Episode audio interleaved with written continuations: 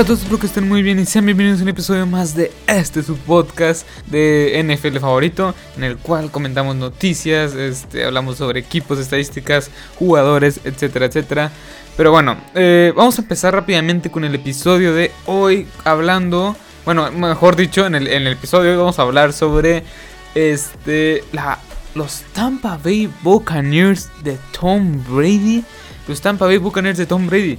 La verdad, recordemos, mejor dicho, mejor, mejor dicho, recordemos que este receso de temporada, la noticia que más impactó al mundo entero de la NFL y de los deportes fue que Tom Brady, el legendario Tom Brady, se va de los New England Patriots después de casi dos décadas de estar ahí y pasar la mayoría, mayoría, o sea, la mayor parte de su carrera ahí y caer directamente a los Tampa Bay Buccaneers firmando un contrato de dos temporadas y 50 eh, millones de dólares. 50 millones de dólares, 25 millones por año. Creo que está totalmente garantizado. Hasta creo que puede llegar hasta 30 millones por año. Pero bueno, esto dio mucho de qué hablar porque este equipo no es como... O sea, la temporada pasada terminó con 7 ganados nada más. Este... Y hay un dato muy curioso que Tom Brady, Tom Brady solo una vez no ha llegado a postemporada. Mientras que los Tampa Bay Buccaneers solo una vez han llegado a postemporada en, en 20 años. O sea, bueno, no en 20 años, en 15 años más. No me sé muy bien esa estadística. Pero es increíble la cultura que puede hacer, eh, o sea, que puede cambiar este jugador. ¿Por qué? Porque Tampa Bay Buccaneers en los últimos 10 años ha sido de los peores equipos de la NFL. De los equipos que eh, que tienen, o sea, que tienen ahí 7, 8 victorias casi siempre. No, no recuerdo la última vez que tuvieron más de 10 victorias. Este, así que pienso que Tom Brady va a venir, va a ir a Tampa Bay y va a cambiar la cultura a una cultura más ganadora. Y tiene que hacerlo. ¿Por qué? Porque es un equipo que está armado y es de lo que voy a hablar hoy. Las armas a la ofensiva y a la defensiva que tiene este equipo. Que a lo mejor se vio opacado porque James Winston con tantas intercepciones y turnovers y entregas de balón, pues obviamente este, lo, que da lo que dio de hablar el año pasado este equipo fue que su coreback era de lo peor de la NFL en ese rubro, en ese aspecto. Pero no digo, o sea, lo que muchos no ven es que este equipo sí tiene talento y tiene talento para llegar lejos en postemporada o de perdido postemporada. Vamos a hablar rápidamente sobre los receptores que van a acompañar a este Hall of Famer Tom Brady. Eh, Mike Evans, Mike Evans que es uno de los mejores que, se ha, que ha sido consistente año con año desde que fue seleccionado por los Tampa Bay en el 2014.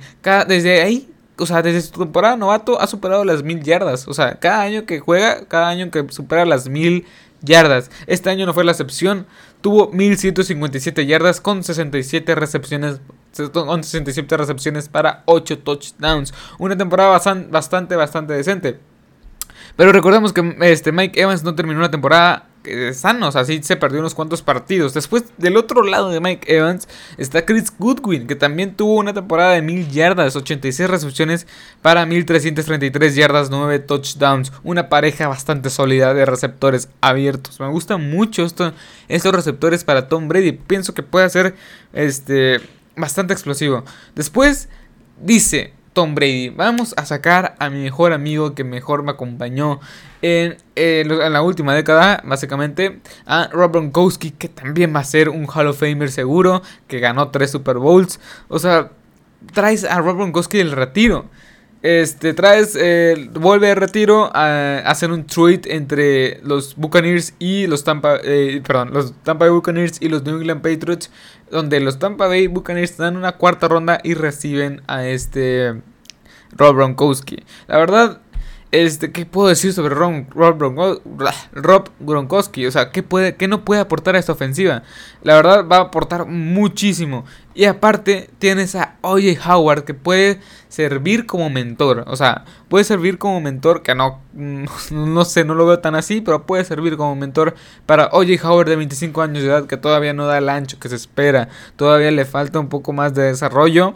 Este, oye, Howard, que es un Tyrant que lo seleccionaron en el 2017, si no me equivoco. Que tiene, o sea, tiene un físico muy, muy bueno. Tiene, o sea, este, para mí era, cuando yo lo vi que se lo seleccionaron, yo dije que le iba a romper en la NFL, o sea, yo a mí mismo me dije que le iba a romper, pero no, no, no, ha, superado, no ha superado las 600 yardas, y la temporada pasada tampoco fue la excepción, tuvo 459 yardas y un touchdown, no, no ha terminado de desenvolverse. Es lo que, es lo que le falta a este, este jugador. Y aparte le falta un, un, un que no te lance más de 30 intercepciones. O que te lance 30, 30 intercepciones. Así que pienso que hoy Howard y este Rob Gronkowski van a ser una muy buena pareja, más que nada porque Tom Brady no creo que lance más de 20 yardas tan seguido como lo hacía James Winston. Yo pienso que va a haber, van a ser este, de 10, de 8 a 15 yardas, lo, el promedio más o menos el que va a estar lanzando Tom Brady. Pienso que Rob Gronkowski, tanto Rob Gronkowski como O.J. Howard van a ser muy buenos en, en esas trayectorias. Después tienes a Cameron Braid, que tampoco es algo fuera de lo, o sea, algo muy exótico, por así decirlo. Ah, este, pero ahí está Cameron Braid, un buen ala cerrada funcional que te puede aportar yardas, que tuvo 36 recepciones para 311 yardas, 4 touchdowns, una temporada decente, entre comillas, porque es, titular.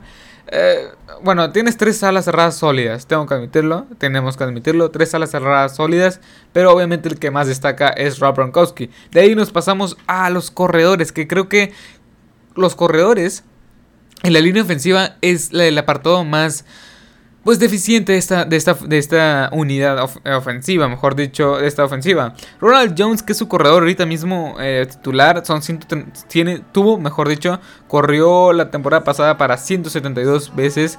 Eh, y en, los cuales esos, en esos 172 acarreos tuvo 724 yardas, promediando un 4.2 yardas por acarreo, por acarreo y 6 touchdowns. Es un corredor decente, o sea, no hay nada más que agregar. Es un receptor decente, te puede cumplir. Obviamente se esperaba mucho más que la rompiera, que, que fuera más funcional, pero obviamente no. El otro corredor que estaba era Peyton Barber y tuvo 3.1 yardas por acarreo. Así que creo que Ronald Jones es mucho mejor que Peyton Barber y eso lo estamos.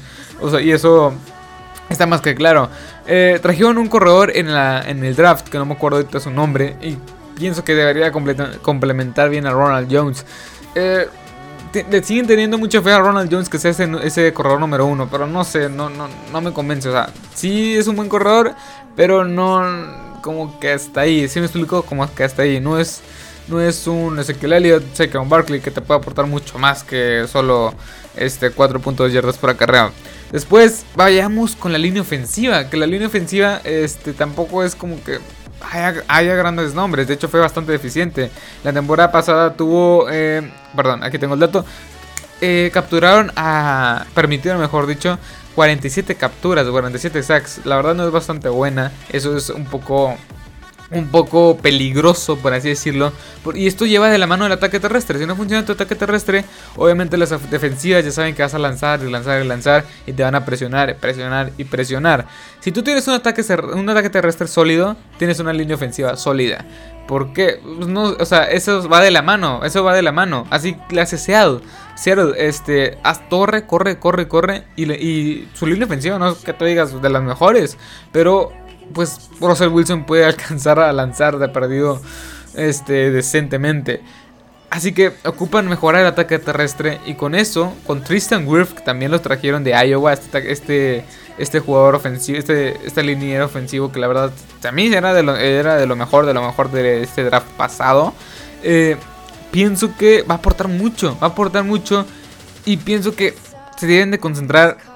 Es que no es el estilo de Bruce Arians, pero tienes un coreback que va a cumplir 43 años de edad. Así que ocupas ataque terrestre, ataque terrestre, ataque, terrestre y play action. Play action, ¿por qué? Porque es un coreback de 43 años de edad. No sé si lo entienda este Bruce Arians, porque un mal golpe a Tom Brady se va la temporada entera si se lesiona a Tom Brady, tanto para él, tanto para el equipo, o sea, tanto para todos, porque todos están viendo a este equipo todo el. ¿Desde cuando los Tampa Bay Buccaneers no, no, no, era mediático? No era un equipo en el que todos estuvieran hablando.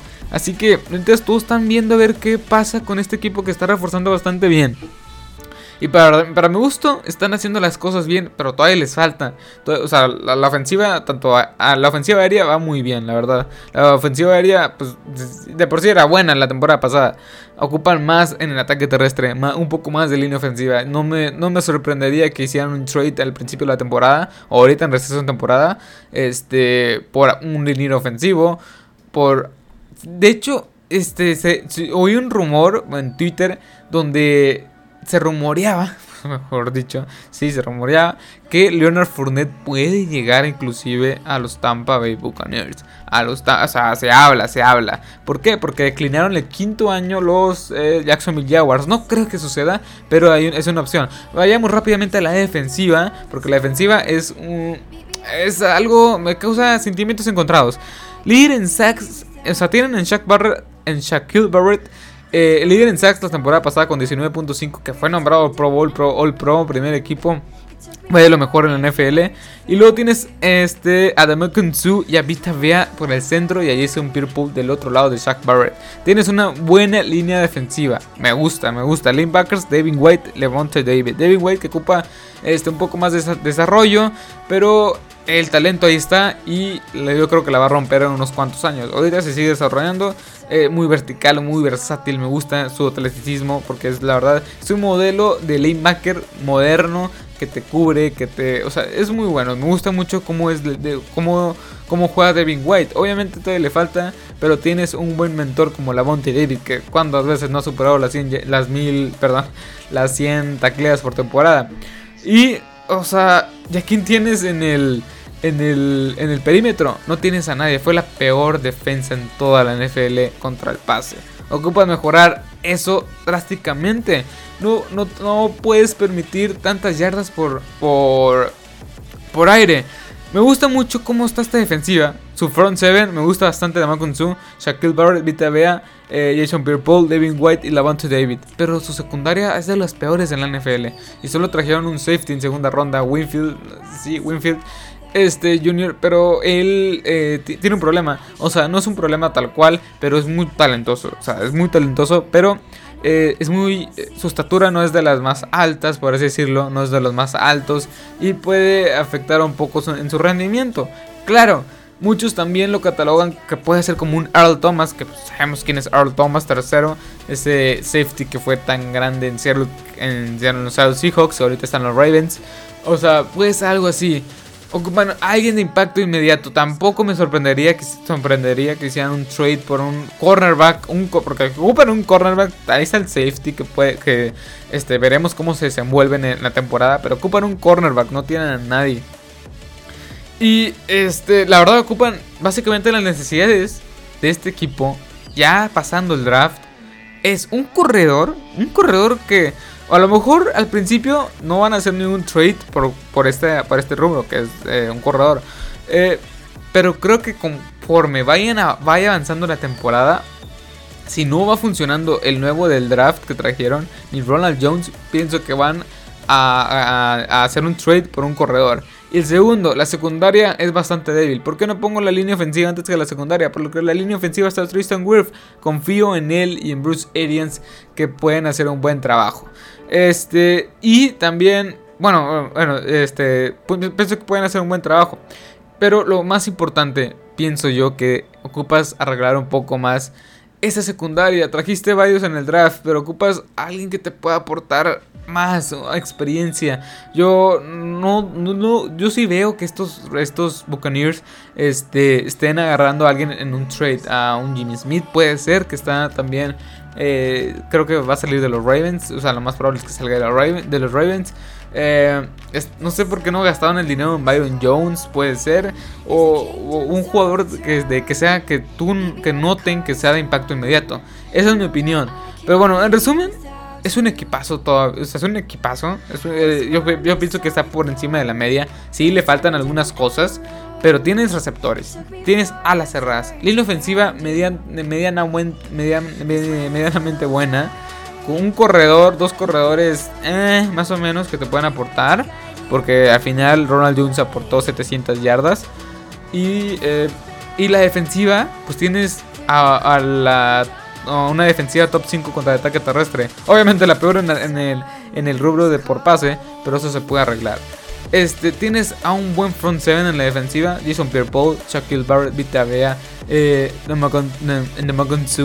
Devin White y Lavante David. Tienes buenos, buenos, o sea, tienes buena base en este equipo. Pienso que por eso lo firmaron por dos años. Porque pienso que si no llegan este año al Super Bowl, pueden hacerlo fácilmente el siguiente año. Porque se están reforzando bastante bien.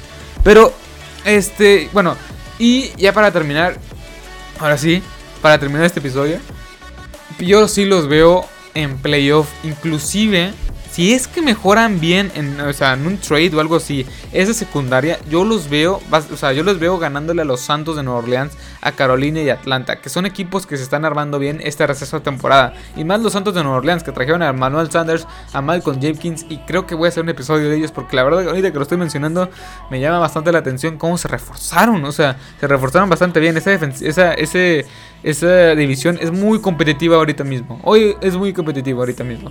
Pero bueno, yo sí veo a Tampa Bay Buccaneers con de perdido 10 victorias. De perdido 10 victorias yo los veo entrando a playoff. Como comodín, como tú quieras, pero entra en playoff este, básicamente así. Porque tienen el equipo, tienen un coreback y tienen al head coach. Básicamente eso. Coreback, head coach y una buena base de jugadores. Me encanta lo que está haciendo Bruce Arians y compañía en este equipo. Me encanta lo que está haciendo los Buccaneers. Traer a un coreback veterano para un equipo que está, pues, que quiere llegar a playoff de perdido. Pero bueno.